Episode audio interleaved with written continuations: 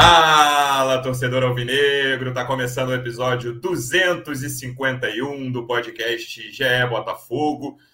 Olha, a gente começou esse podcast ali no primeiro semestre de 2019, meio de 2019. Acho que esse é um dos episódios mais felizes do torcedor alvinegro desde então. O Botafogo é líder do Campeonato Brasileiro, 100% de aproveitamento, nove pontos em três rodadas. E o melhor de tudo foi como o time conseguiu essa terceira vitória, principalmente. Um clássico, Maracanã, com maioria de torcida do Flamengo, porque só 10% dos ingressos estavam disponíveis para a torcida do Botafogo. Mas esses 10% fizeram muito barulho. O Botafogo jogou bem dentro de campo e venceu por 3 a 2 manteve os 100% de aproveitamento, o único time com 100%. Um início que eu acho melhor até do que os mais otimistas imaginavam mas não, ninguém vai reclamar disso, pelo amor de Deus. Que venham, que continue esse sempre, que continue o 100% de aproveitamento. Vamos falar muito desse clássico e do que vem pela frente. Tem um grande jogo de Sul-Americana essa semana. Estou recebendo aqui um dos repórteres que cobrem o dia a dia do Botafogo no GE. Estava no Maracanã a trabalho ontem, viu tudo de pertinho. Como é que você está, Sérgio Santana? Seja bem-vindo. Fala, Luciano, pessoal que está nos assistindo hoje em live. Que vitória, cara. Botafogo líder do Brasileirão depois de 10 anos, última vez em 2013, e acho que isso reflete a forma como o time vem jogando e como o Luiz Castro finalmente está é, tá vendo o futebol brasileiro. Quem ouve o podcast, né, a versão do podcast, viu que no último episódio eu elogiei que ele tá, ele finalmente conseguiu abrir mão das ideologias dele de futebol, que ano passado, principalmente no começo do Brasileirão, é, ele tentava jogar só de uma forma e ele viu que essa forma às vezes não vai dar certo. E ontem, é, essa trama, isso, isso foi a tônica do jogo. Ele viu que pressionar o Flamengo o tempo inteiro não ia dar certo. Ele adaptou o jogo do Botafogo para o jogo do Flamengo.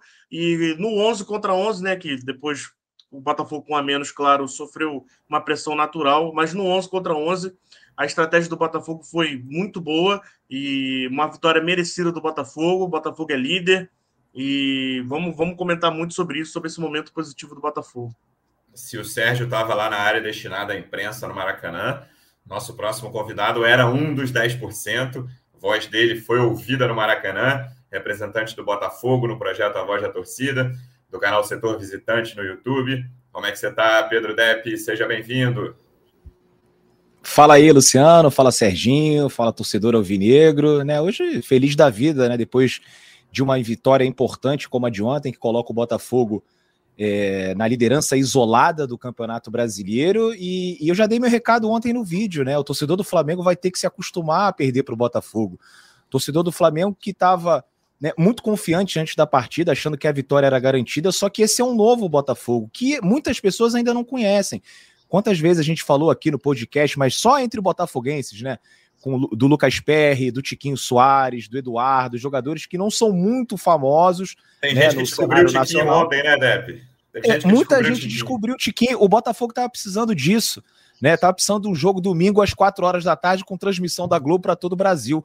Então não foi só o flamenguista, né? Todo o Brasil ontem, né? As pessoas que gostam de futebol descobriram o Botafogo e isso vai ser, né, uma tônica daqui para frente. O, o, flamenguista vai ter que se acostumar a perder para o Botafogo.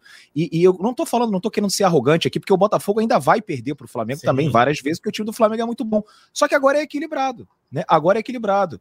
Então o Botafogo disputa em igualdade com o Flamengo, com o Palmeiras, com o Atlético Mineiro contra qualquer time do Brasil. Eu acho que a gente ainda não está pronto, né, para falar aqui, falar o Botafogo é o favoritaço ao Campeonato Brasileiro. Não, né? Acho que tem tudo para fazer uma boa campanha, mas que a gente vai dificultar muito a vida dos outros, vai, né? E você vê, ontem o, o, o Tiquinho deixou dois, né? O segundo gol, muito bonito, a jogada do Tietê, e o, o Botafogo já não tem mais o Brenner e o Chiesa no ataque, né? Que era quando o Flamengo estava acostumado a vencer a gente. Agora tem o Tiquinho Soares, tem o Eduardo, tem vários jogadores que depois eles ainda vão conhecer, né? Porque o, o, o, Botafogo ainda tem o Segovinha, que ainda não entrou em campo, né? É, não entrou em campo contra o Flamengo, né? Então tem vários aí que o torcedor do Flamengo vai conhecer e vai voltar para casa chorando do Maracanã com mais uma derrota.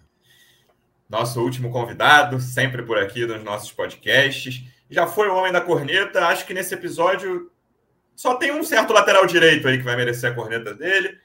Rafa Barros, como é que você tá? Seja muito bem-vindo. Fala Luciano, fala Dep, fala Sérgio, fala torcedor alvinegro. Ninguém fica 12 jogos invicto à toa, ninguém ganha sete partidas em sequência à toa.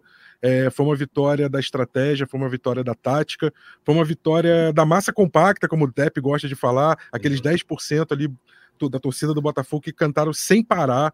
É, foi uma vitória de um projeto, de uma estrutura. É, nada acontece por acaso e a vitória que, do Botafogo, que foi apresentado, como o Depp falou, a todo o Brasil, é, se todo o Brasil não conhecia esse Botafogo, é, do John Textor, da SAF, do Luiz Castro, de Tiquinho Soares, de Eduardo, de um projeto que tem erros e acertos, e quem acompanhar nossos podcasts vai ouvir muita corneta, principalmente desse aqui que vos fala, é, mas são sempre críticas construtivas com o objetivo de é, é, observar e ajudar a tentar ajustar essa rota, porque nós percebemos é, quais são as falhas e também percebemos quais são os acertos. Nós falamos de Lucas Perry no último episódio, até é, acho que é, ficou ali em manchete, né, o melhor goleiro do Brasil. Joguei um pouco para provocar, mas tenho convicção de que hoje, em termos de fase, é um, dois, três pelo menos, é, que, que vivem a melhor fase, o melhor momento. O PR é decisivo, como foi decisivo a dupla de volantes do Botafogo. Nós cobrávamos uma boa atuação de um segundo volante, essa atuação veio. O Tietchan jogou muita bola,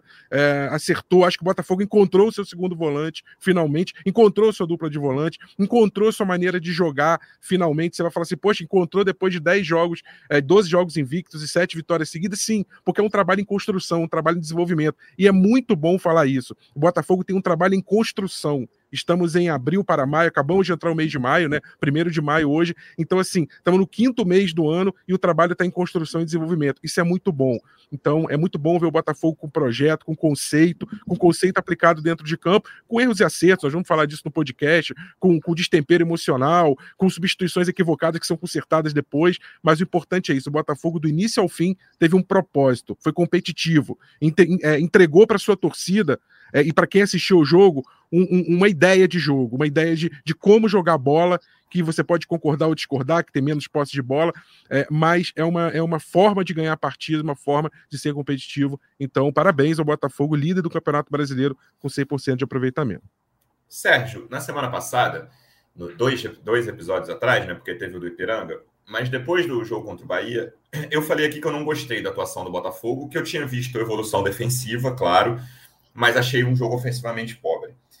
E, cara, ontem, o primeiro tempo, para mim, é quase perfeito no sentido de vou enfrentar um time que é superior, né? Flamengo e Palmeiras são os times superiores aí. Você pode botar o Atlético Mineiro e o Fluminense também ali, mas para mim, Palmeiras e Flamengo estão num, num degrau acima de todos os outros em termos de elenco. Não estou falando em termos de time. O Flamengo ainda vive um ano complicado, mas o podcast é Flamengo vai falar disso. O Botafogo correu pouquíssimos riscos. Acho que o risco do primeiro tempo é a bola na trave do Vidal, né? Cinco minutos ali, que podia ter mudado o jogo. Mas defensivamente é basicamente o único risco que o Botafogo corre né, nos primeiros 45 minutos. E é um time que tem saída, né? Não era um time que estava fazendo uma retranca, que estacionou o ônibus, como se fala, ali na frente da área defensiva e ficou aturando a pressão do Flamengo, só, só se preocupando em proteger a área. Não foi nem de perto o que aconteceu. Claro que a, né, o lance do pênalti do lateral direito do Flamengo ajuda muito, que ele foi muito infantil, na minha opinião, mas o Vitor Sá foi inteligente, o Tiquinho cobrou como, é, como costuma cobrar, fazendo gol. E aí, cara, a partir daí, eu temi, quando faz 1 a 0 eu temi que, que rolasse essa pressão. E Assim, no segundo tempo, justiça seja feita, até se o Rafael merece alguma justiça. O Flamengo já tinha criado duas grandes chances naqueles poucos minutos do segundo tempo de 11 contra 11, né? O Everton Ribeiro muda o time do Flamengo, acho que é um cara que. Eu, eu, eu sou muito fã do Everton Ribeiro, acho que é o jogador do Flamengo que eu mais gosto. E ele melhorou o time deles. E, e aí, quando tem a expulsão, cara, o, jo o jogo muda completamente, vira aí sim, o Botafogo protegendo a área. E, cara, a atuação do Tiquinho no segundo tempo é das melhores que eu vi recentemente no clássico. Assim, eu estou tentando lembrar, talvez o Cano em algum clássico recente aí, do, do, clássico carioca em geral, né? A atuação dele, cara, ele prendeu todas as bolas, ele ganhou. Teve bola que ele cercado por quatro jogadores do Flamengo, ele ganhou pelo menos a falta. Teve bola que ele deixou o Luiz Henrique na cara do gol ali pela esquerda, aquele lance logo antes do terceiro gol assim, o Tiquinho e o Lucas Perry no segundo tempo. Claro que a gente tem que falar também dos volantes, como o Rafa já disse, tem que falar do Adrielson, tem que falar do Luiz Henrique, que entrou bem. Tem vários caras para destacar, mas num segundo tempo que era para ser de pressão, e foi de pressão, né? Teve pressão no segundo tempo. O Tiquinho e o Lucas Perry foram espetaculares. Então, para mim, a história de um jogo, claro que eu estou resumindo, né? Muito, mas é a história de um jogo coletivamente muito forte do Botafogo no primeiro tempo. E no segundo tempo, as individualidades ajudaram demais, cara. E ter o Lucas Perry na fase que tá, e ter o Tiquinho na fase que tá, e o Tiquinho, acho até que é um cara que não, não vou nem cravar que é fase, é um Tiquinho com a qualidade que ele tem, ajuda demais a chegar a uma vitória como essa. É, ontem o Brasil conheceu o Tiquinho Soares, né? Francisco. Ontem o Brasil conheceu o Francisco. É, o Botafogo estava precisando de um jogo quatro horas em rede nacional, como, como o Depp falou. É, torcedores de outros times não, não têm costume de, de assistir jogos de outras equipes, isso acontece, mas assim, é, o torcedor do Botafogo está acostumado com esse tipo de atuação do Tiquinho. Ontem foi acima da média, assim, mas está acostumado com o Tiquinho jogar bem. E assim, eu também, não é falando assim de clubismo, porque eu cubro o Botafogo, mas assim, ontem o que o Tiquinho jogou é algo de você recortar, fazer um vídeo de análise só do Tiquinho e botar numa, numa aula de centroavante e falar, ó, se você quer ser um centroavante, mostrar para um moleque de 14 anos que fala, ah, meu sonho é ser, ser atacante mostrar um recorte desse vídeo do, dessa atuação do Tiquinho e mostrar para o moleque, ó. Você quer, um, você quer ser centroavante, ó, faz igual isso aqui. Joga assim. Tem um lance, cara, que é um pouco antes do terceiro gol. O Botafogo estava com a menos já, o PR quebra lá pro Tiquinho. Tá o, o Davi Luiz e o Fabrício Bruno perto dele, ele domina de peito. Com o Fabrício Sim. Bruno e o Davi Luiz colado nele. Ele domina de peito e a bola vai certa pro Luiz Henrique. Então, cara, é, é jogo de pivô, jogo físico, domínio, é, gols, claro que é mais importante. E assim, foi, foi bizarra a atuação. Sobre parte tática e tal, eu acho que o Botafogo se surpreendeu com o posicionamento do Santos, jogando ali quase como um, um, um terceiro zagueiro, às vezes, um líbero, né? Eu acho que o Botafogo não. O Luiz Castro falou que na coletiva, não que ele ficou surpreso, mas que foi, foi algo assim, uma novidade, né? Entre aspas eu acho que os cinco primeiros minutos foram ruins do Botafogo porque o time estava tentando se acostumar. Geralmente marca Tiquinho e Eduardo mais à frente, duas linhas de quatro. E o, o lance da trave do Vidal é, é, muito porque esse posicionamento tá o Tiquinho e o Eduardo lá na frente. E como o Santos é um, um, um décimo primeiro jogador no campo de ataque, necessariamente algum jogador da frente do Flamengo está livre porque o Flamengo gera uma superioridade numérica, e aí, a partir do lançamento, o Wesley fica livre, o Wesley tabela com, com o Gabigol e, e o Vidal acaba ficando livre e acerta Sim. a trave. E aí, a partir disso, aí começa essa parte da adaptabilidade, de conseguir se adaptar. O, o, o Luiz Castro abre mão dessa marcação, que é, a, que é a, eu acho que é a principal característica do Botafogo, porque é pressionar alto. Ele tira o Eduardo dessa pressão, o Eduardo fica do lado do Tietchan e do Danilo Barbosa, que marcar nem é o forte do, do Eduardo. Uhum. O Eduardo nem é tão bom na marcação, mas e o, o, foco do Botafogo é deixar o Santos livre e tentar pegar o erro do passo do Santos. A única vez que o Botafogo conseguiu ir bem nisso, o Tiquinho quase marcou aquele golaço lá do meio-campo, a bola passou perto. E, e aí o Flamengo foi meio que obrigado a forçar o lançamento longo. Era lançamento longo para Cebolinha, era lançamento longo lá para o Gabigol no, no, lado direito, e o Flamengo não conseguia gerar nada com isso, porque era bola longa, disputava de cabeça, a bola ficava no, no Danilo Barbosa, ficava no Tietchan e o Botafogo já saía no contra-ataque. Então, acho que no jogo de xadrez dos treinadores, ontem o, o, o Luiz Castro foi melhor que o São Paulo no, no 11 contra 11, né? E depois com o jogador expulso, né? É natural a pressão do, do time que está com a superioridade numérica. Claro. E aí eu quero saber como é que estava na arquibancada, esse, como é que estavam esses momentos diferentes do jogo, Dep. Tem esse momento de, cara, o time está bem, está seguro, mas vamos ver como é que o time vai, vai fazer para chegar ao gol, para levar perigo, que seja. E aí você tem, a partir da superioridade de 11 contra 11, um Botafogo muito seguro, muito firme, muito maduro, na minha opinião. E, e aí depois você tem o 11 contra 10, que é aquela pressão, sai o primeiro gol, aí tem o, né, o ápice do terceiro gol, depois tem mais pressão, agora 11 minutos de acréscimo, assim, acho um exagero tremendo. Não está acontecendo só nesse jogo, mas eu acho um tremendo de um exagero que está acontecendo em relação ao acréscimos no Campeonato Brasileiro. Eles fizeram isso na fase de grupos da Copa do Mundo, desistiram no mata-mata. Nenhum outro país está acontecendo isso, mas o Brasil pegou lá a fase de grupos da Copa do Mundo e trouxe para o Campeonato Brasileiro essa quantidade de acréscimos. E aí, como é que foi o clima na arquibancada, ver esse time coletivamente forte, coletivamente bem, principalmente no 11 contra 11, mas também no 11 contra 10, o coletivo do Botafogo funcionou e as individualidades apareceram tão bem quando, quando o Botafogo precisou delas. Cara, então, é, o jogo de ontem foi muito tenso, né? É, mas assim, é, é eu vi depois de muito tempo o torcedor do Botafogo indo confiante para o estádio, né, sabendo que com aquele time a gente tinha possibilidade de vencer o clássico, né? Diferentemente da última vez que a gente tinha jogado no Maracanã, foi ali um pouco tempo antes da pandemia, né? Algumas semanas antes, a gente tomou um 3 a 0 do Flamengo, podia ter sido 4. Né? O Gabriel Barbosa perde pênalti. O Botafogo tomou um apavoro, nem viu a cor da bola, mas o nosso time era muito fraco. E, e o torcedor do Botafogo, como a gente já falou aqui no, no, no podcast, sabe do potencial né, que, que o Lucas Perry tem, que o Adrielson, que fez outro, que fez uma partidaça ontem, tem, né? E jogadores que não são conhecidos. Né, e o torcedor do Botafogo estava muito confiante. Né?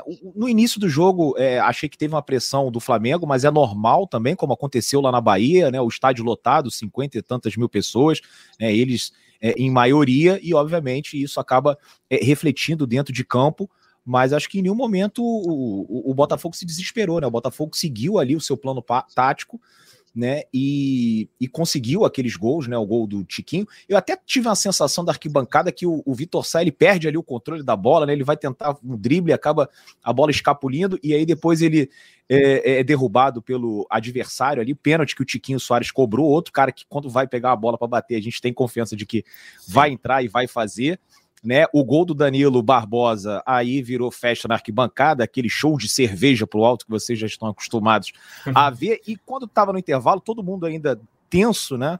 Apesar da vitória, e tem um amigo meu que falou: cara, a gente precisa suportar esses 10 primeiros minutos. Se passar esses 10 primeiros minutos sem tomar gol, é, a, o Botafogo ganha. E assim, aconteceu de tudo nesses 10 primeiros minutos, né? 10, Vai ter o capítulo Rafael ainda no podcast. É, é, que aí tem a expulsão. E aí, quando o Rafael é expulso, depois a gente vai falar mais, assim, mas a sensação foi de, pô, esse cara estragou o jogo de novo, sabe? Pô, depois daquele clássico contra o Vasco, a gente já falou dessa parte, né, do controle emocional, emocional. né? Pô, o cara. É, pois é, cara. Assim, eu também não quero ser, né, é, pegar muito pesado com, com o jogador. Tendo, ok, errou, todo mundo erra e tal, mas, pô, é a segunda vez, né? Podia ter é, destruído a, a, boa atuação do Botafogo. E, e aí, pior enfim, que ele não estava jogando mal não estava jogando mal. E depois entra o de Plácido, piora. Né? Sim. O de Plácido acho que piora o time. O Rafael é melhor do que o de Plácido, mas pô, não dá para contar com ele. Eu no intervalo teria substituído, né? Mas assim, é, foi tão tenso, Luciano, tão tenso que eu vou contar aqui um negócio. Depois do gol do Léo Pereira, eu, eu fui embora da arquibancada. O segundo? Eu fiquei, fiquei, fiquei ali no túnel, em frente ao bar, sentado, quieto, e vários botafoguenses nessa mesma situação, sem querer ver o jogo. E por incrível que pareça, a, a internet agora no Maracanã, ela funciona bem, o, o 5G funciona bem. É. Né? Então eu peguei o aplicativo do Premiere e fiquei assistindo no Premiere, né, com 20 segundos de delay, porque eu não conseguia mais estar tá dentro do estádio, eu não conseguia ver aquilo né, na minha frente. É, é sério, cara, eu fiquei tão eu acredito, quase desmaiei duas vezes, quase desmaiei duas vezes. E assim, não só eu, era um time, devia ter uns 100 botafoguenses ali, um cara andando para um lado para o outro, uhum. né, falando coisas desconexas, o outro encostado no muro com a cabeça baixa. Então assim, foi uma loucura esse final de jogo. E eu só falava com os caras, eu falei, pô, imagina uma situação dessa numa final de campeonato, numa semifinal de campeonato. Né? A torcida do Botafogo não vai resistir, não vai aguentar. Tinha um cara do meu lado também, que depois é, da expulsão do Rafael, ele tava em pé no túnel, e isso eu tava dentro da arquibancada, e ele com a mão assim no peito, eu falei, meu Deus, esse sujeito tá passando mal. Eu não vou nem perguntar, senão ele vai perceber e se bobear, piora. Né? Mas uhum. assim, o torcedor do Botafogo ontem é, saiu com a alma lavada, mas passou por um, por um aperto, né? Passou por um aperto que quem resistiu, quem sobreviveu a essa vitória de ontem, com certeza vai sobreviver para contar várias histórias é, é, desse Botafogo, desse novo Botafogo, Luciano.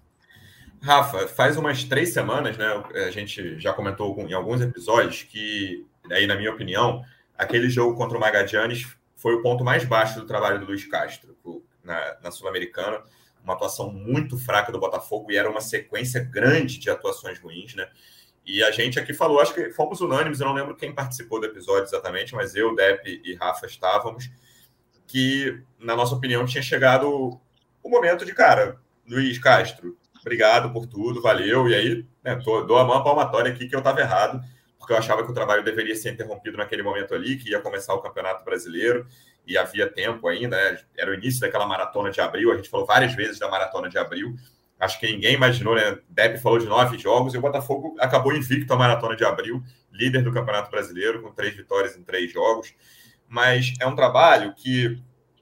Isso, isso eu acho uma qualidade, tá? Que é um trabalho que, pelo menos nesse último mês, em constante mutação e aí se adaptando, como o Sérgio falou, né? É um trabalho que demorou a mudar, na minha opinião, quando depois que ele chega no, no início do brasileiro do ano passado, é um cara de convicções fortes. E a gente vê que, principalmente estrangeiros, quando vêm para cá, várias vezes eles demoram a abandonar as convicções deles, né? E se ferram, às vezes, às vezes se dão bem por causa disso no médio e longo prazo, mas várias vezes eles se dão mal e são demitidos por causa disso, porque eles demoram a abandonar convicções.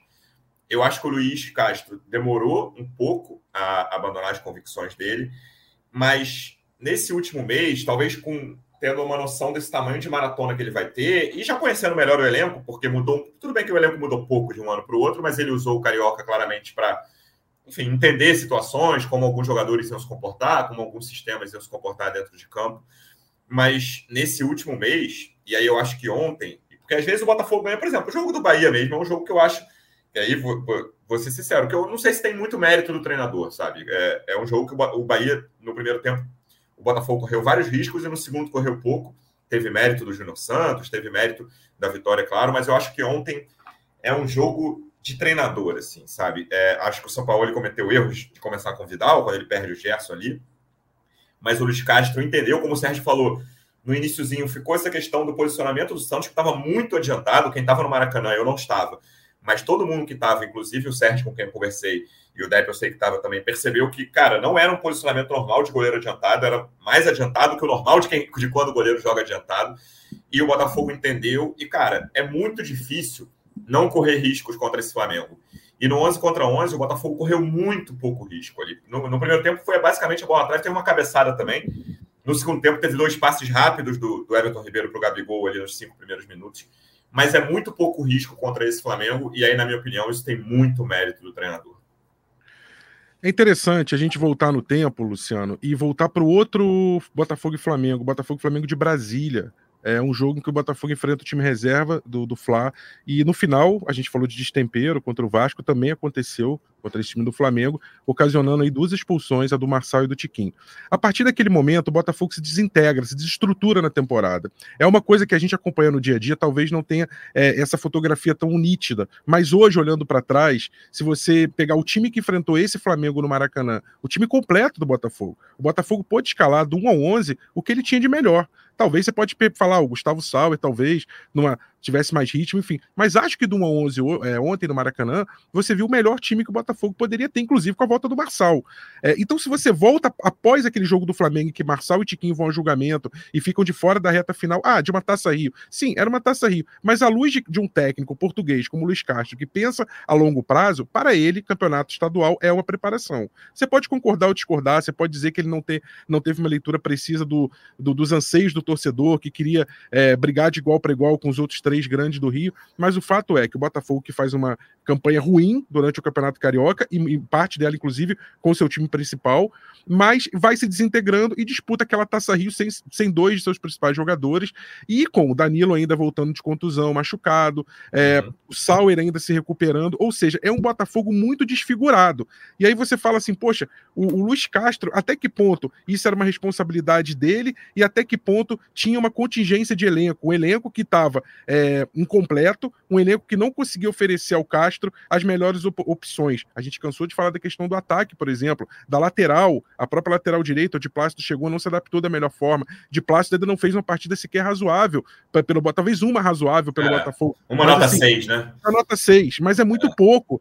É, e vou falar só sobre a questão do, do Rafael e do taticamente, tá? Porque estamos nesse assunto, né?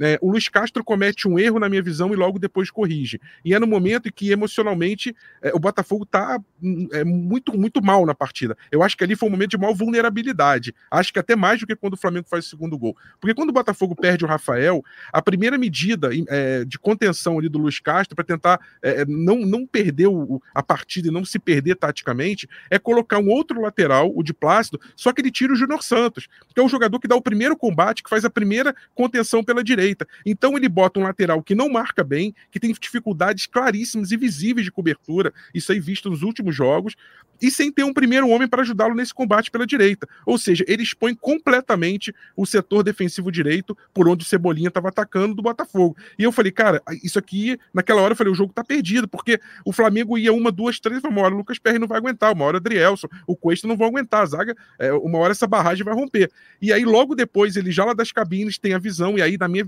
acho que aí a grande mexida dele que acerta o time, quando ele bota o Marlon Freitas e desloca o Tietchan para a direita para fazer esse primeiro apoio, para fazer essa contenção que o Júnior Santos fazia com muito mais qualidade, porque o Tietchan é, é, é, tem, tem funções defensivas até melhores, e, e fora a partidaça que ele estava fazendo, que fez ontem, do início ao fim.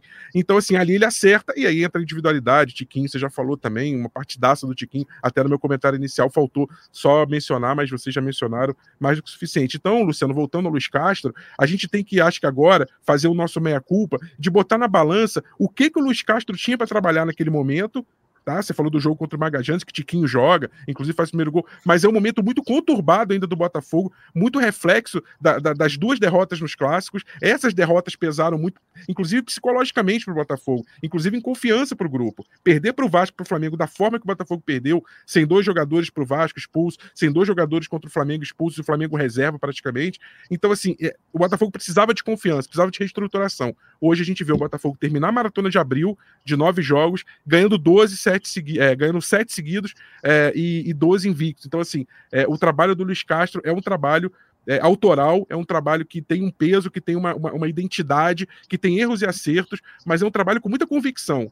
Ele, ele, é, um, ele é um, cara que em nenhum momento se, se desgrudou, se largou da, da, das, suas, das suas percepções sobre o futebol, sobre o que sua bagagem lá de trás é, é, vem, vem trazendo. Então, assim, é, hoje eu acho que a gente tem que refletir sobre isso. O Botafogo hoje tem material humano, tem jogador para entregar para o Luiz Castro fazer um melhor trabalho, inclusive com opções de banco. A gente hoje tem quatro ou cinco boas opções, é, pelo menos, para mudar uma partida. Esse é o Botafogo, que inicia maio e que está na liderança do Campeonato Brasileiro, não por acaso. Mas eu, eu acho, Rafa, que concordando contigo, mas só fazendo um adendo, que o melhor tipo de convicção de treinador em geral é o que tem a convicção de saber se adaptar.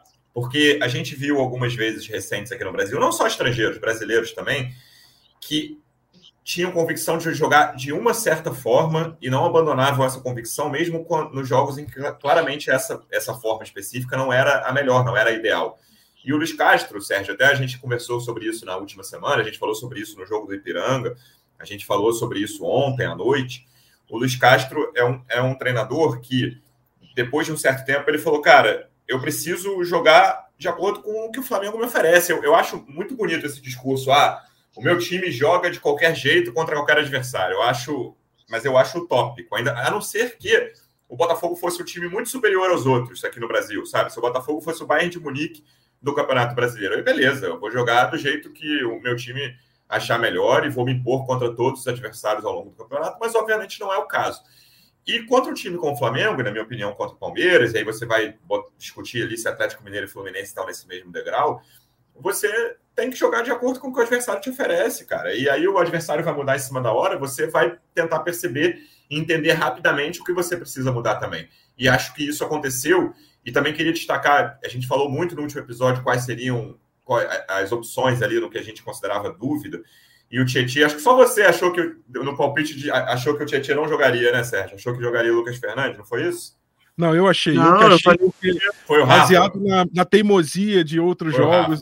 e que ainda achei, bem que ele começou com o Tietchan. Achei que tivesse sido Sérgio, mas eu também queria destacar, Sérgio, contigo, esse, essa formação do meio de campo, cara, que a atuação do Tietchan e essa, essa questão que o Rafa falou, eu, eu esqueci de falar no início quando o Tietchan passa para a direita para ajudar, cara, melhora não só ofensivamente, a gente tem lá, né, obviamente, até quem, quem é aquele cara que só viu melhores momentos do jogo vai perceber a jogada que ele fez no terceiro gol, a jogada absurda, mas defensivamente ele ajudou muito, porque era um jogo que, na minha opinião, ofensivamente o Flamengo queria muito jogar por aquele lado ali. O início do jogo foi basicamente Cebolinha contra Rafael, e como você falou, o Rafael estava indo ah. bem em vários desses duelos. Cebolinha contra Rafael, Cebolinha contra Rafael, direto, assim, porque é um ponto fraco do Botafogo, as pessoas sabem disso.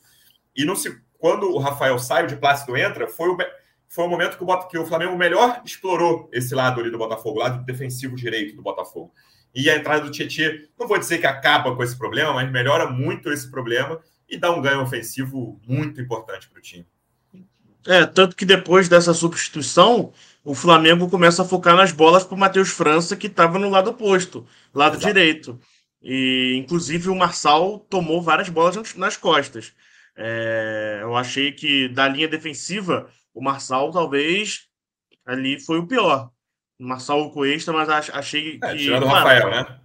É, tirando o Rafael, é verdade. Mas contando a falta de ritmo também, né, Sérgio? Um, é, é um então, eu, eu, ia falar, eu, ia, eu ia falar, é, ia falar isso agora. Falta de ritmo, é, é, tá duas semanas fora, às vezes é, é difícil até você pegar esse timing de é, correr, de correr de costas, de correr de costas, entre aspas, né? Que você pegar o lançamento e, e correr. Mas quando o, o Luiz Castro faz essa substituição de botar o Marlon no meio e o Tietchan para a direita, ele meio que tira o, o, lado, o lado direito do Flamengo do jogo. E aí o Flamengo começa a jogar só no Matheus França. Era só Matheus França e Marçal. E aí também tem que destacar o Luiz Henrique, cara. O Luiz Henrique, ah, você vai, o torcedor vai falar, pô, perdeu Entrou aquele gol de bem. cara pro Santos. Não. Mas, cara, o que ele marcou ontem, tem até um lance que viralizou ali entre a torcida do, do Botafogo no Twitter, não sei se o Depp viu, que é ele roubando a bola do Marinho, ele dando um tranco físico no Marinho que a torcida até, até gritou muito. Não sei se o Depp essa hora já estava já tava no ele túnel, viu pelo no Premiere, ele viu pelo é, Não sei se você viu no não, Premiere. Não, eu ainda tava. Essa parte eu tava. E foi o tranco, né? Depois a torcida late, né? Uh, uh, uh. O é. tranco que ele dá ali, né? Que, pô, você vê como é que tá forte a transformação é. do, do Luiz Henrique, né? Quando ele estava aqui, depois que ele saiu para a Europa e voltou. Então, o, o, Botafogo dobrou os dois lados. Era Marçal e, e Luiz Henrique, Tietê e de plástico. Dobrou os dois lados porque o, quando, quando o Marlon Freitas entra, o Marlon Freitas entra com a função de ficar no um contra um com o Everton Ribeiro, que o Everton Ribeiro entra, tem muita liberdade, Sim. e aí entra de novo nessa questão de se adaptar ao jogo do Flamengo. E então, quando o Everton Ribeiro meio que anula, né? Anula no, no sentido de ter um cara ali do lado dele o tempo inteiro, o Flamengo volta a ficar só no lado do, do jogo, como foi o primeiro tempo. O Flamengo pegava a bola e só ficava do, nos lados. Então o Luiz Castro, o que, que ele faz? Dobra os lados do Flamengo. Luiz Henrique mais Marçal, é, de Plácido mais Tietê. E aí tem que destacar que o, gol, o, terceiro gol do Botafogo é marcado pelo Tiquinho, que é, faz ali o, o, gato, né, como, como o pessoal da, da tática chama, que é fingir que vai para frente e vai para trás, mas a jogada do, do Tietchan é totalmente individual, deixa o Léo Pereira para trás, Vidal para trás. Era, é... era uma bola numa lateral ali que ele inventou uma é, assistência, é isso. Era um, era um lance totalmente perdido, assim, um lateral que teoricamente era era para ele jogar para trás para o de Plácido de novo, para o Danilo, e um balão para a área e assim, torcer para acontecer alguma coisa. E ele inventa uma jogada, o, o, mérito do, do Tiquinho, mas a jogada toda do Tietchan. Mas, assim, cara, destacar novamente o fato do Luiz Castro conseguir se adaptar com um a menos porque o Everton Ribeiro entra, o Everton Ribeiro, na minha opinião, muda o Flamengo naqueles minutos, porque Exatamente. o Tietchan no meio, o Tietchan no meio, é, com muitos méritos também, correu muito, só que assim, é, o Danilo ficou sobrecarregado com o Everton Ribeiro no meio. Então, ao colocar o, o Marlon Freitas, o Marlon Freitas entra com a função de marcar o Everton. Marlon entra lá, cola no Everton, não deixa o Everton ter mais liberdade. E aí, depois daquilo, o único passe que o Everton dá, se eu não me engano, é aquele para o Pedro, que o, letra, o né? Lucas Perry que o Lucas Perry defende, mas aquele passe é passe de gênio, assim, passe de jogador de Copa é, do Mundo, que é o dizer que é, é, demérito da defesa. É, que é calibre, que é calibre do jogador do, do Everton Ribeiro. Mas você vê que depois da entrada do Marlon, o Everton perde muito o jogo dele.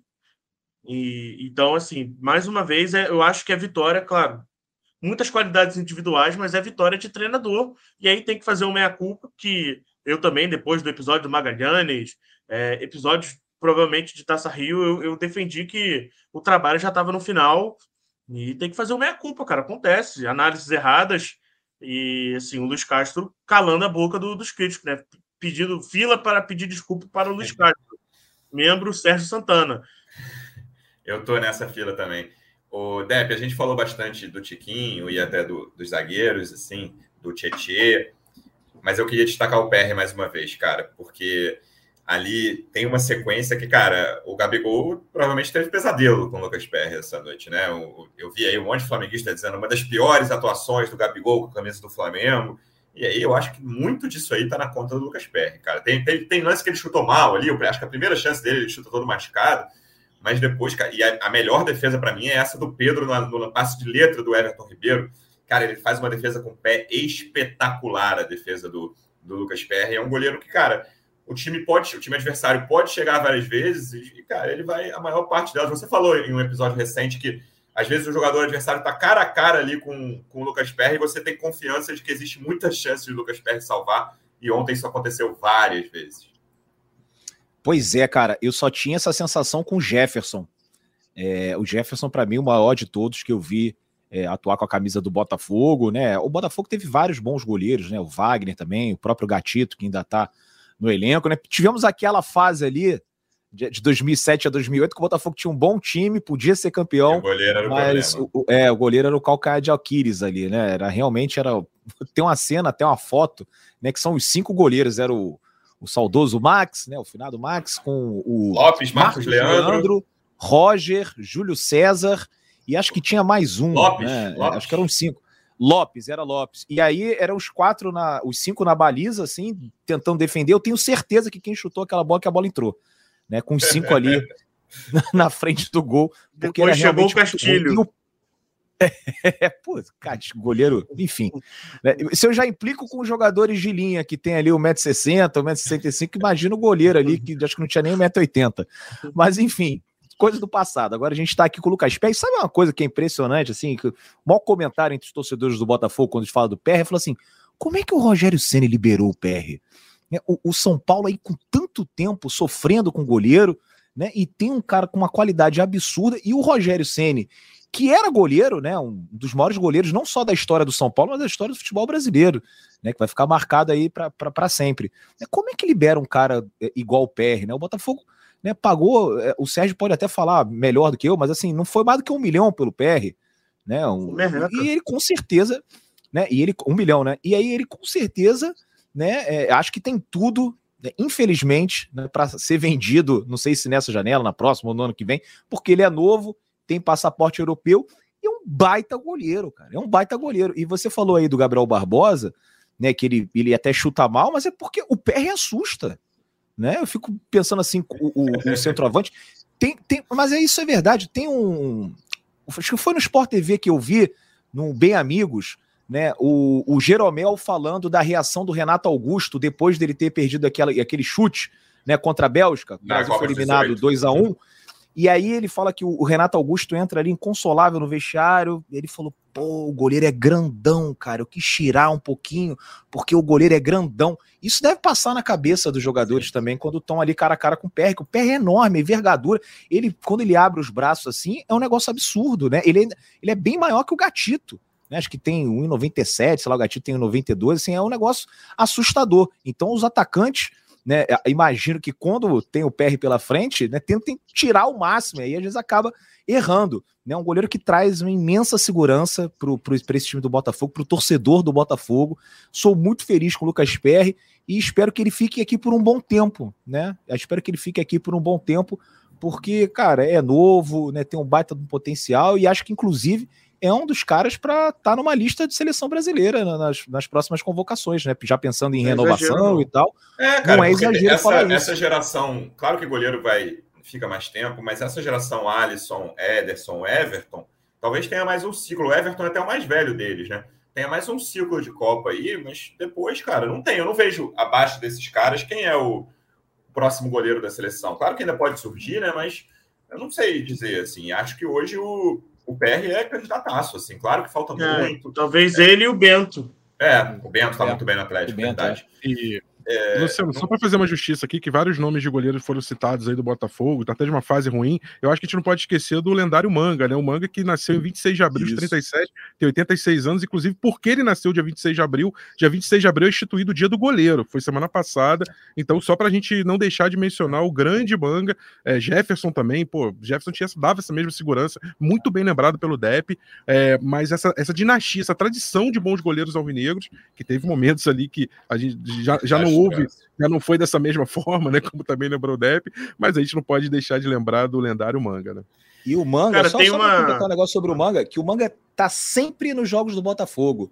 né? Eu, eu assisto na leste inferior e a gente consegue ver ali a entrada do camarote. O Manga tá sempre lá e faz aquela pose lá lendária dele com a mão aberta, né? E com o dedo todo torto. Uhum. Então é um jogador que é, já se aposentou há muito tempo, né? Já já tá velhinho e tal, mas ainda ele tem muito carinho ali, né? O torcedor do Botafogo ainda reconhece, né? E sempre quando aparece, manga, manga, e ele faz aquele gesto com a mão, tá sempre presente nos jogos no estádio Newton Santos.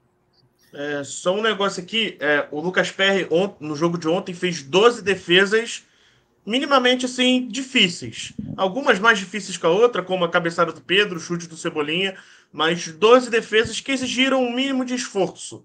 É, tirando aqueles lances assim, ah, um cruzamento que o atacante só resvala a bola e a bola vai quicando para ele, mas Sim.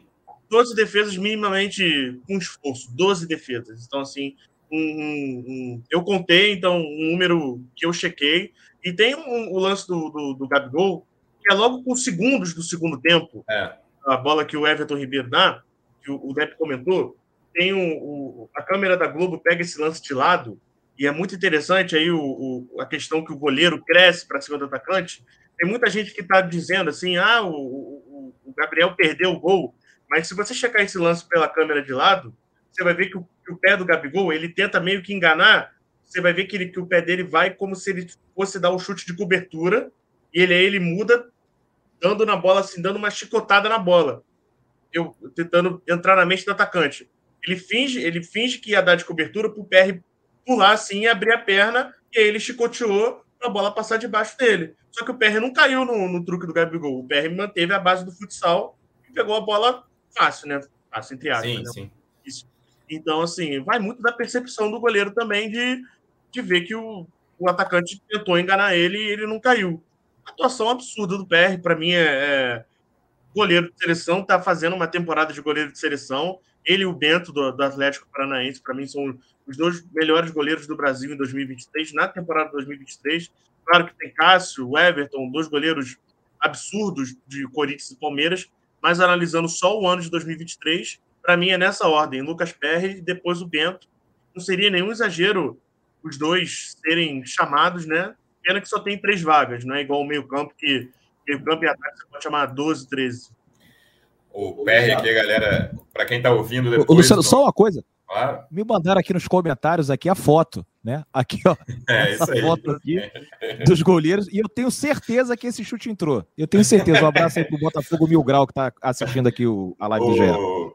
Aqui nos comentários do YouTube, a gente hoje está fazendo live para quem está ouvindo depois muita gente falando bem do PR, o, o Mil Grau falando que PR e Bento são futuro, ele lembra do João Paulo também do Santos, o Guilherme Vaz Celeste fala se o, PR for, se o PR fosse de outro clube era certeiro que era seleção, no momento é o melhor do Brasil sem dúvidas, e aí o Rodrigo Almeida fala que, uma coisa que a gente falou, Rodrigo, é, Botafogo jogando demais, muitos jornalistas de prato pronto, inclusive que está na bancada, colocou em cruz este técnico. Cara, colocar em cruz é forte, mas eu defendi a demissão dele aqui, acho que quase todo mundo que está aqui hoje, em certo momento, defendeu a saída do Luiz Castro, e a gente, obviamente, reconhece que está errado, Rodrigo. Falamos aqui antes do seu comentário, mas queria reforçar depois que, que li o seu comentário. E aí, Rafa? Ô, você... Luciano, Luciano só, deixa eu só fazer uma curiosidade sobre. Só para a gente fechar o PR aí, a gente mudar a página. É uma curiosidade que pouca gente sabe. Você sabe, sabe onde o PR jogou já? No Crystal Palace que faz parte do grupo onde, onde, né, onde o Texto hoje é também né, dos principais acionistas, enfim, assim como o Botafogo. É, ele foi emprestado à época pelo São Paulo com opção de compra e o Crystal Palace poderia ter comprado o Lucas Perry. Você imagina olha que situação, olha como é que é o tal defeito borboleta que a gente fala, né? Quando uma, uma decisão tomada ou não tomada muda o destino. Se naquela época o Crystal Palace, claro que eu acho que no futebol inglês, na Premier League, talvez o desenvolvimento dele não permitisse é, ter esse, essa curva ascendente. Mas você imagina o John Textor hoje lá com com, com o PR no gol do Crystal Palace e o Botafogo não podendo comprá-lo, né, não podendo ter o, o, o Lucas PR. Antes de eu passar para o próximo assunto que eu ia falar contigo, eu só queria ler o comentário do Paulinho Pinho, que ele falou assim: é o Serginho Santana ou o Ronaldo Fenômeno? E aí eu estou na que dúvida isso, se ele está falando se é semelhança física ou todo o seu raciocínio de centroavante aí, que você falou na frente do Lucas Perry. Eu estou na dúvida se ele quer dizer que se é, se é semelhança física ou todo o seu conhecimento da posição centroavante que você demonstrou aí ao falar do lance do cara, Gabigol. Contra eu, eu, era, eu era volante, cara. Eu era volante. Nos meus tempos de, de jogador, né, de áudio, no, no Olaria, Brotinhos do Olaria, era um futset assim, eu era ali o, o meio-campo, ali, o Mesala, né? Que chamam na, na Itália, no futebol manager. Eu era ali só, de, só na distribuição. Não, fazia, não fiz muito gol, não. Mas ali, Barbosa, muita assistência. Muita Mas você, assistência. Conhece, você conhece da posição, é, é o que importa. Ah, Rafa, Rafa eu, vai, sobrou para você falar do seu chará, você sabe disso, né? Eu já esperava. Cara, como, como vinha, como o Sérgio já, o Sérgio já comentou aqui há pouquinho tempo, o Rafael não fazia um jogo ruim, né, cara? É ir num jogo que ele estava sendo muito exigido desde o início, desde o início. O lance do, do Vidal, por, por, acaso não, mas sai pelo outro lado, né? É um lance que começa pela direita do, do Flamengo, esquerda do Botafogo. Mas o primeiro tempo inteiro vai lá. Os primeiros, até o Botafogo abriu o placar, que foi com 27 ali o pênalti. O Flamengo basicamente jogava pela esquerda. Era, era, um, era um duelo de Cebolinha contra Rafael. O jogo, quando o Flamengo tinha a bola, era basicamente esse o duelo. E ele vinha bem, não chegou a errar um, um ou dois lances ali, umas coisas normais. E aí, cara, eu tava tentando lembrar, Rafa, não sei se você que tem, todos aqui têm boa memória futebolística, eu não lembro um jogador ter tomado dois cartões diferentes no mesmo jogo, os dois com a bola parada, cara. Não tinha jogo, em nenhum dos dois lances que ele tomou cartão. Um era um lateral e o outro a bola estava parada, tinha sido falta para ele. Aí ele não consegue frear, vai na canela do Cebolinha é muito difícil entender essa falta de controle emocional do Rafael para um jogador com essa experiência. A gente já falou disso aqui em vários episódios, parece, né? A gente pode repetir a parte lá do, daquela, depois daquela derrota contra o Vasco, antes do uhum. Carnaval. Vai ser a mesma coisa, mas é difícil fugir disso. Um jogador que é o melhor lateral direito do elenco, apesar de, de, de eu achar que lateral direito é a prioridade absoluta de contratação é, para a próxima janela, mas já era para a última e só chegou de Plácido, então não sei o que esperar, não sei se vai chegar um lateral melhor que o Rafael na próxima janela. Ele é o melhor lateral direito do elenco, mas ele não tem controle emocional, cara. E aí eu não sei se é o jogador que deve atuar nesse tipo de jogo, como titular, apesar de ser melhor que o de Plácido Daniel Borges. O Rafael vinha fazendo a melhor partida dele com a camisa do Botafogo e eu sou um crítico do Rafael. Falei, você me perguntou alguns episódios quem seriam os jogadores que poder, poderiam não continuar no elenco. Eu citei o Piazon e citei o Rafael. O Rafael vinha tendo atuações muito ruins pela direita, ele melhorou um pouco jogando pela esquerda, o que não significa que fez partidas maravilhosas, eram partidas nota 6, 7 e dando conta do recado ali, mais marcando até do que apoiando. E ele vinha sim fazendo a melhor partida que você pode falar, ah, não, mas contra o, sei lá, o Rezende, o Aldax, o Boa Vista, não, gente, contra o Flamengo pelo Campeonato Brasileiro, no Maracanã Maracanã lotado, as coisas precisam ser contextualizadas. Se essa partida ele impede o Cebolinha, se ele consegue subir, fazer o apoio é, e, e, com, e com, de forma muito muito eficiente, enfim, é, era a melhor partida dele pelo Botafogo. E eu vinha internamente aqui, da mesma forma quando eu vi a frase do Lucas Perry, eu me assustei, tá lá, Lucas Perry é o melhor goleiro do Brasil, diz o Rafael Bastos, cara, eu vou secar esse cara, esse cara vai tomar um frango e vai todo mundo cair de pele em cima de mim no Twitter.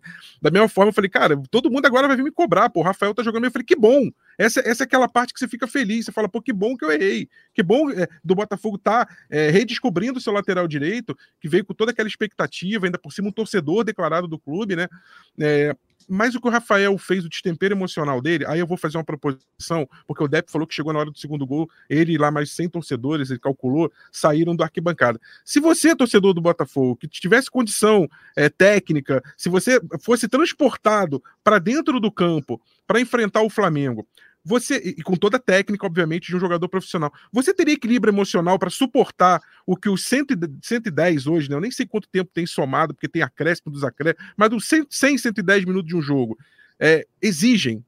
Então, assim, sabe por que eu estou fazendo essa provocação, Luciano? Porque eu, eu, vejo muita gente nas redes sociais falar: ah, mas o Rafael torce para o Botafogo, pô, ele é um jogador que é torcedor, a gente precisa ter esse jogador que torce.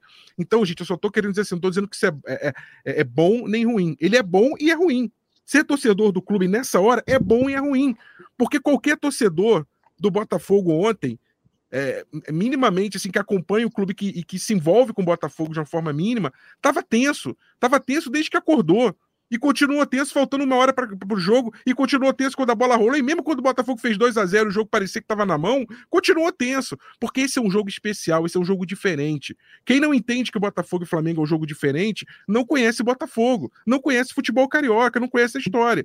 Então, todo torcedor do Botafogo, ele entra numa partida como essa com sangue mais quente que o normal. Isso é natural. Claro. Agora você fala, pô, Rafael, você tá falando que o seu xará falta profissionalismo. Não, não tô falando isso.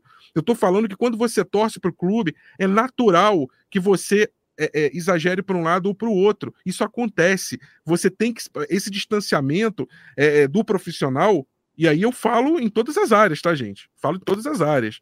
Inclusive, né, para colegas, assim, é, é difícil. Nós é, é, exercitamos como jornalistas desde cedo essa questão de nos distanciarmos do fato para conseguir dar uma, uma cobertura isenta. E o Rafael precisava 90 minutos também dar uma cobertura isenta, uma cobertura do lateral do, do ponta que subia, atacar e de forma que ele não caísse na pilha do jogo. A, o primeiro cartão amarelo que o Rafael leva com a bola parada e num lance que era uma cobrança de lateral distante, que não tinha, que, gente, a zaga estava postada, não era um lance de um contra-ataque e tal. É, é, é, assim, é, inaceitável o primeiro amarelo que ele leva. O segundo, você ainda pode falar, ah, ele não ouviu o apito. É, mas foi... O segundo, é, se ele não tivesse amarelo, era aceitável. Porque o cara com cartão amarelo tem que ter mais cuidado do que o cara sem cartão Perfeito. amarelo. Entendeu? Perfeito, Luciano. Perfeito, exatamente. Ótimo raciocínio. Então, assim, é isso, cara. É, é, então, assim, não, não, é inexplicável. Porque o jogador que estava tendo sua melhor, repito, na minha visão, a sua melhor atuação com a camisa do Botafogo, dadas as circunstâncias, joga fora isso com mais uma expulsão em que ele mostra um destempero de controle emocional. É claro que é somado a essa questão do torcedor, vem todo o histórico do Rafael, um cara que se lesionou, é, ficou muito tempo fora, um cara que quando queria, estava é, para decolar ali no Botafogo, ele se lesiona, quando ele volta, ele toma uma pancada e tem que sair numa concussão, até o médico fala, ele fala, não quero, aquele jogo com Fortaleza no passado, não quero voltar, e o médico fala, você não pode voltar, e aí ele fica ali, pô, todo o apoio, todo o papel dele fora de campo, é, incentivando a torcida, fazendo um papel muito bacana nas redes sociais, vestindo mesmo a camisa, né? É, então, assim, é, eu entendo, é difícil para um cara desse conciliar tudo isso na cabeça e, e, e conseguir separar as coisas para fazer uma partida isenta emocionalmente e ele não conseguiu. Então, assim, nós não vamos aqui tacar pedra, crucificar, é, fazer um. É, botar o Rafael numa posição de. Ah, ele, ele, tem que. Ele não, ele não serve. Eu não quero ser essa pessoa. Inclusive porque eu fui a pessoa que disse lá atrás, quando você perguntou, é. eu acho que tecnicamente ele não tem condição de entregar. Mas hoje eu posso dizer que eu estou revendo a minha posição, porque o Rafael fez boas partidas, regulares pelo menos, jogando pela esquerda, e vinha fazendo mais uma partida interessante jogando pela direita, dentro da escassez de laterais que o Botafogo tem. Mas realmente o que aconteceu naquele momento é inaceitável. É inaceitável. Não é a é primeira, algo nem a segunda, né, Rafa? Exatamente. É algo para ele refletir. Podia ter colocado a perder sim. É, acho também que a expulsão são você não me perguntou, mas eu vou emendar. Acho também que a expulsão do Luiz Castro é, exagerar, é exagerada do ponto de vista. A arbitragem assim, é o próximo tema, mas você é, pode, A arbitragem exagera o expulsão. Olha que, olha que curioso. A arbitragem exagera ao depois de dar o um amarelo, não virar as costas e ignorar o Luiz Castro, insistir e dar o vermelho. Aí ele exagera um pouco a Edna, mas ele também exagera ao falar daquela forma tão assintosa na cara dela, quando ele já tinha tomado o amarelo. Da mesma forma que você fala, um jogador que tem amarelo não pode fazer aquela falta e se sujeitar a tomar um segundo amarelo, um técnico que acabou de levar um amarelo, ele, ele continuar com, aquela, com aquele ímpeto, ele está correndo o risco de levar um vermelho para uma arbitragem excessivamente rigorosa. Então, assim, esses dois descontroles emocionais do Botafogo, um deles punido de forma excessivamente rigorosa, quase que puseram a perder uma partida que o Botafogo tinha relativamente sob controle. É, sobre isso, concordo com o Rafael. Ah, só antes aqui, eu obviamente, né, uma das primeiras lives que a gente está fazendo no YouTube, eu já caí no, no, trocadilho, era o senhor Paulinho, que eu não vou falar mais o sobrenome, era, era um trocadilho, óbvio, e eu não, não tinha percebido, mas está tudo certo. E, e, ele falou que era um pouco dos dois, Sérgio, tanto a sua semelhança com o Ronaldo Fenômeno, e depois respondeu, não vou mais falar o sobrenome dele, mas ele falou que era a sua semelhança com o Ronaldo Fenômeno e o seu conhecimento da posição centroavante. Mas voltando para o assunto que a gente estava tratando aqui. É... O Rafael não é a primeira, não é a segunda, nem a terceira. Sobre o Luiz Castro, eu confesso que eu trouxe o meu paninho para passar, mas eu acho que ele cometeu um erro que é. Quem fez o absurdo, que na minha opinião foi absurdo, foi o quarto árbitro, não foi a Edna. Eu não estou falando ah, porque é homem, porque é mulher. Eu acho que ele tinha que ter tido aquela reação com o quarto árbitro. E aí, cara, sinceramente, a expulsão era inevitável. Eu acho que ele ia ser expulso também, falando daquele jeito com o quarto árbitro. E, mas eu ficaria tão irritado quanto ele se eu tivesse falado, cara, eu quero esperar o escanteio, é falta, não lembro agora se era um escanteio ou uma falta, porque o Júnior Santos é mais alto e, e, a, e o quarto árbitro fala, não, não, não vai esperar não, entendeu? Vai, tô botando aqui, levantei a placa. Acho um absurdo. Acho que ele não devia ter falado daquele jeito com a Edna, mas enfim, a arbitragem da Edna foi muito fraca, muito. O lance da não expulsão do Thiago Maia é um lance assintoso, porque a bandeira, eu até peguei aqui o nome da bandeira, porque a Neuza, que é a, a, a árbitra, a, a, bandeira loura, que estava do lado do banco de reservas, eu acho ela uma, uma, das melhores auxiliares do Brasil. A Neuza foi para a Copa. Essa, a outra bandeirinha, que é Leila Nayara Moreira da Cruz, cara, ela cometeu dois erros que eu acho assim, quase inaceitáveis. Um que a, a, a, agressão do Thiago Maia, ainda que seja uma agressão sem querer, claro, foi uma agressão sem querer, mas é uma agressão, cara. No futebol é isso, não dá para medir. Ah, ele queria, ele queria dar um bico na bola, mas ele, deu, ele agrediu o de plástico. Não tem jeito, cara. É, é expulsão. Lance simples, deu. Tá a 40 centímetros da bandeirinha, e aí a Edna recompõe o erro ao ir ao VAR e ficar. Aí eu não sei porque eu não ouvi o áudio. Se foi ela que ficou pedindo o ângulo lá de trás, o ângulo que ela mais vê no vídeo é um ângulo atrás do gol do Lucas Perry. É um troço que não faz nenhum sentido, assim. Tinha ângulos muito melhores que a transmissão já tinha mostrado, quem viu pela TV sabe. E, assim, eu acho inexplicável esse erro, tanto da bandeira, da Leila, que estava do lado do lance, quanto da Edna, que foi, foi ao vídeo ver e não, não expulsou, assim, cara, não consigo entender, assim, ah, consigo entender o que se passa pela cabeça, que ela, ela é, dá para fazer uma leitura labial quando ela volta, falando em bola, ah, porque a bola estava ali. Desculpa, Edna. Não, não tem desculpa. vermelho, claro. E logo depois, quando sai essa falta, é, é, foi, foi marcada a falta nesse lance, o Flamengo faz as substituições, uma delas é até a, o próprio Thiago Maia que sai. É, tem um lance que o Everton Ribeiro sai com a bola pela linha de fundo sozinho. E aí a Leila dá tiro de meta, cara. Um lance, naquele, o lance seguinte, depois, se, alguém tiver o jogo completo, dá uma olhada aqui. É um lance que ele, a bola sai ali, aí o, a bola fica com o Everton Ribeiro, ele não, não consegue, a bola sai direto, a bandeira demora a sinalizar, e depois de uns 4 segundos ela sinaliza tiro de meta, o Tietchan fica alucinado ainda. Mas foi uma arbitragem muito ruim. Esse lance do Thiago Maia, Depp, até na reportagem na TV, o, acho que era o Marcelo Correge, que estava no, no banco do Botafogo, ele falou, cara, os jogadores estão vendo pelo, pelo telão, né? Agora mostra pelo telão, os jogadores estão vendo enquanto ela está no vídeo. E tá, acho que ele falou que o Adrielson ficou indignado, levantando os braços, falando, que isso, como é que não vai expulsar e tal. E imagino que quem estava na arquibancada tenha sentido a mesma coisa e pensado a mesma coisa. Pois é, né? É, assim, como foi um lance do outro lado, eu no momento não tive a dimensão né, do, da, da, entrada dura do Thiago Maia. O Thiago Maia, inclusive, depois é, tem um vídeo dele saindo de muleta do estádio né? Ele também acabou se machucando, mas é o que você falou, cara. É assim, não teve a intenção, mas ele colocou em risco ali. Ele assumiu o risco, né? Ao dar aquele, tentar dar aquela bicuda ali para isolar a bola, pegou o jogador do Botafogo e tinha que ser expulso.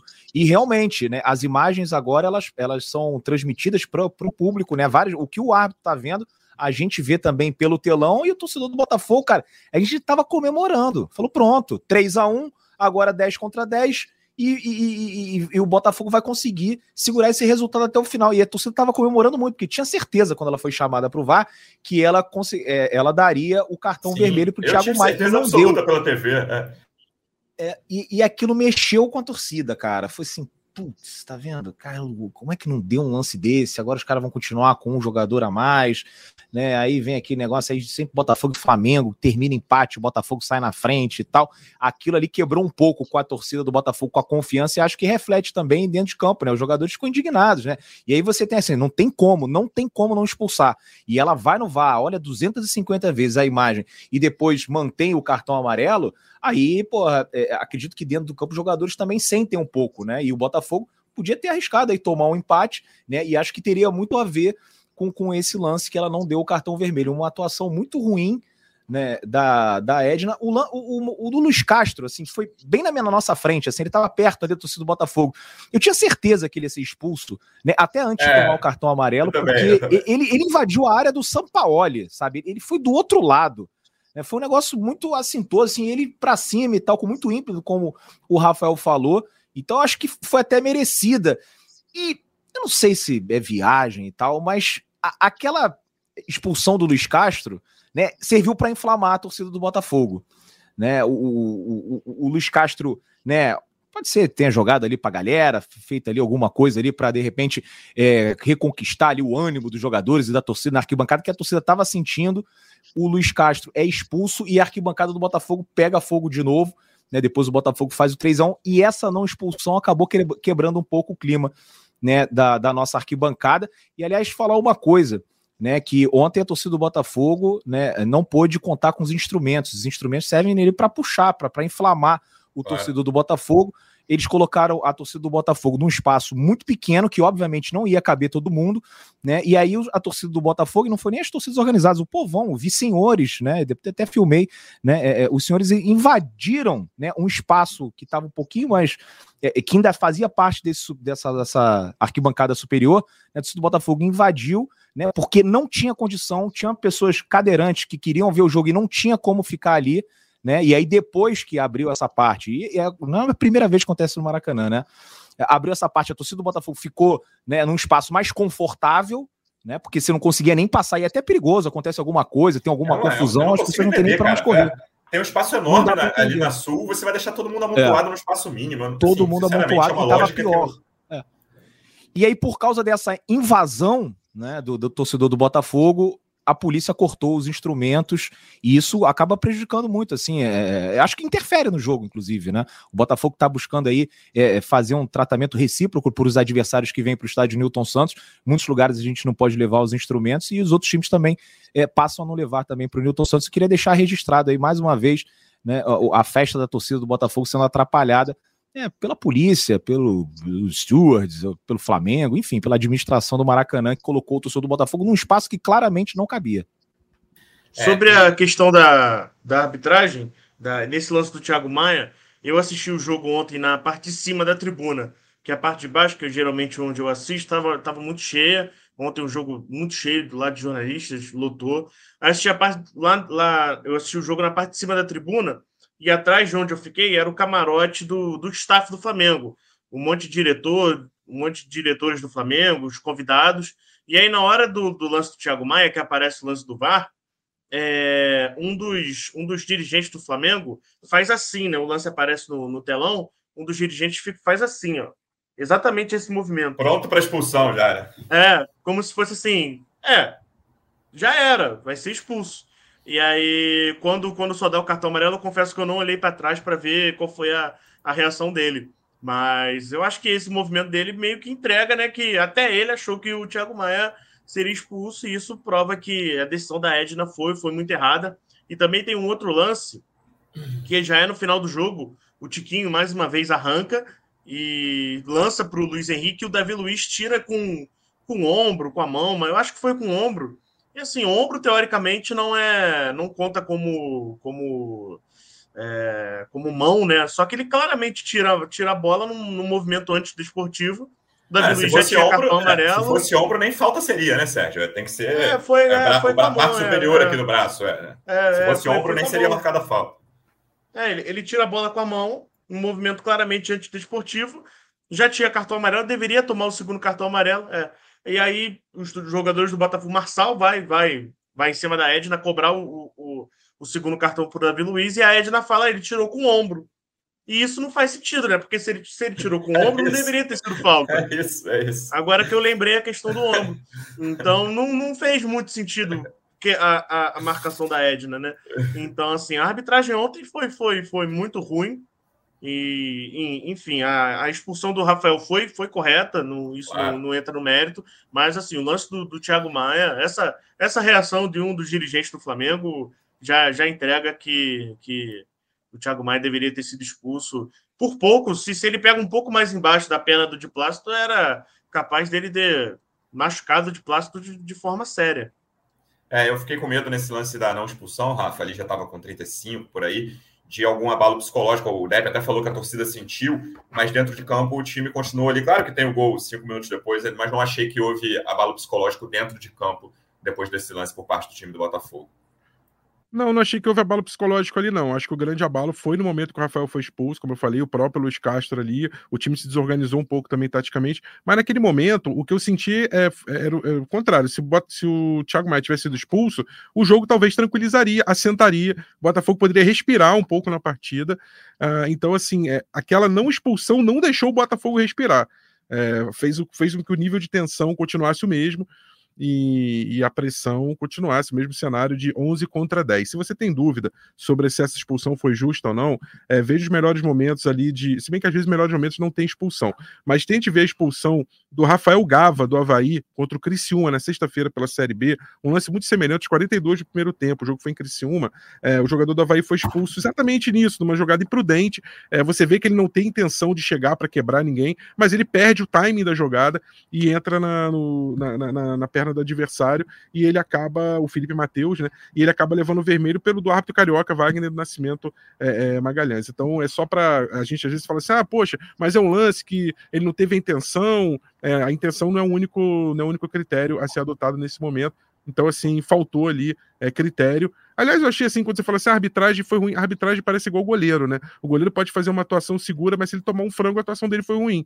E, e ela interferiu decisivamente né, no momento que nunca não expulsou. Acho que nas outras questões da partida, assim, pra gente ser justo também com o trio, é, se foi citado um lance ou outro de bandeirinha, mas assim, de assistente, mas acho que a Edna nos outros lances não, não se equivocou, mas se equivocou no lance que não poderia, né? É como quando o goleiro falha e essa falha é decisiva para a equipe é, perder o jogo. Então, esse do Davi Luiz também, que o Sérgio citou. Não gostei da, da atuação dela em não. geral, não. Achei, achei que foi uma arbitragem fraca e essa questão do Luiz Castro ali. Não que ela, que ela tenha errado nesse lance, acho que ela. Porque o Luiz Castro estava num. É o que o Depp falou, assim. Quando ele começou a reclamação dele, pela é. fúria que ele estava, estava na cara que ele ia ser expulso, qualquer que fosse o árbitro ou a árbitra. Mas em geral, eu não gostei da atuação dela. E aí, para a gente fechar, Depp, queria que falar um pouquinho de expectativa de quinta-feira, né, cara?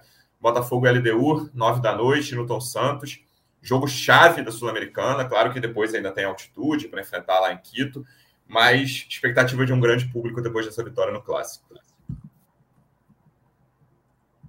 Vai ter que abrir o setor teto superior. Quero 80 mil pessoas no Newton Santos, né? Porque o time está correspondendo. Acho que chegou a hora aí do torcedor apoiar. É, aquele primeiro jogo do Campeonato Brasileiro com São Paulo, apenas 12 mil, mas é, os preços ali né, estavam um pouquinho exagerados. É, para esse jogo contra a LDU, por exemplo, eu consegui comprar, o, o, meu plano é o glorioso, né? Eu consegui comprar um, um, ingresso de acompanhante por 40 reais ali na, na leste inferior. Né? Acho que está um pouquinho melhor e o torcedor precisa comparecer, porque até tinha falado em live, né? Tinha falado também aqui no GE que o jogo mais importante era da LDU. Né? O Campeonato Brasileiro a gente podia correr atrás depois se não tivesse vencido o Flamengo, mas o da LDU é um jogo que vale muito, porque o Botafogo né, é, é muito melhor sair em primeiro para evitar aquela repescagem que você pega um terceiro colocado da fase de grupos da Libertadores. Então, é, para a história final desse grupo, é imprescindível a vitória na quinta-feira. Né? Conto aí com pelo menos 30, 35 mil torcedores alvinegros. Menos do que isso, vou ficar decepcionado o Botafogo tendo um jogo grande, né, é, internacional depois de muito tempo. Aquela campanha maravilhosa que a gente fez em 2017, mas depois a gente não pegou né, adversários né, do nível né, que é da LDU, que é um campeão continental, campeão da Libertadores e também da Copa Sul-Americana. Então conto com o apoio né, da torcida do Botafogo para esse jogo. O time está merecendo. Né? Podia estender mais um pouquinho esse mês de abril, né? Podia ser, em vez de ser 4 de maio, podia ser 30, 37 de abril, né? Porque é impressionante essa fase que eu não imaginava que iria acontecer. Mas vamos aproveitar, né? Vamos ser felizes. É isso. A torcida do Botafogo ontem, com 10%, deu um show no Maracanã. E a gente espera um show do Newton Santos também na quinta-feira. Sérgio, obrigado mais uma vez pela presença. A gente volta na sexta com tudo sobre essa partida contra a LDU. Eu só quero fazer um, meu último comentário, 12 barra 37. 12 barra 37, para os homens de pouca fé, Francisco continua brocando. 37, né? Muito difícil, difícil, mas ele está no caminho. Para quem não brocando. entendeu, para quem não entendeu, o Sérgio falou aqui que o Tiquinho vai fazer 37 gols na temporada e já foram 12. Foi um terço, basicamente, Sérgio. Obrigado mais uma vez.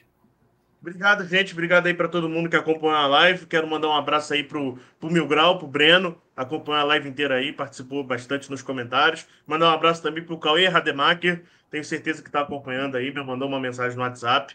E um abraço aí para todo mundo e até, até sexta-feira. Valeu, Depp. Obrigado mais uma vez pela presença e até sexta. Valeu, obrigado e parabéns atrasado aí pro Luciano. Fez aniversário ontem, né? O homem do Fala, torcedor vinegro aí. O Botafogo um me deu um presente. É, isso aí, Luciano. Valeu, grande abraço. Tamo junto. Valeu, obrigado, Depp. Rafa, obrigado mais uma vez pela presença e até a próxima. Valeu, Luciano. Parabéns atrasado também. Informação Valeu. do DEP, informação é prioridade, né? DEP também. Sérgio, torcedor alvinegro. A gente se encontra na próxima. Só para pontuar, o, a, a LDU, o campeonato equatoriano, com oito rodadas disputadas, está em, tá em quinto lugar, com 13 pontos. É, vem de uma vitória por 4 a 0 sobre a Universidade Católica de Quito, mas per, havia perdido antes para o Orense, por exemplo. Então, assim, é um time que é muito irregular, muito inconstante. Não acho que bate nível é, exatamente com o Botafogo é uma equipe que a gente sempre gosta de fazer essa projeção para tentar que o torcedor entenda. Acho que se a LDU disputasse o Campeonato Brasileiro, talvez ficasse ali no meio da tabela meio para baixo, talvez décimo segundo, décimo quarto. Então, assim, é o melhor time do grupo. É, é, uma equipe que vai dar muito trabalho jogando em Quito, mas acho que jogando no Newton Santos, na fase que o Botafogo tá, com o elenco que tem, é jogo para o Botafogo sair com os três pontos. Não vai ser jogo fácil, mas é, o Botafogo é mais time que a LDU sim. Então, é, esperando aí que a gente volte na sexta-feira com mais uma vitória do Botafogo. E aí a liderança, aí sim, do grupo A da Sul-Americana. Liderança do brasileiro e da Sul-Americana na sexta-feira, se tudo der certo. Rafa, obrigado, torcedor alvinegro. Obrigado mais uma vez pela audiência. Até a próxima. Um abraço. Partiu, louco, Abreu! Bateu! Gol! Sabe de quem? Do Botafogo! Do Alvinegro, do Glorioso. É o GE Botafogo.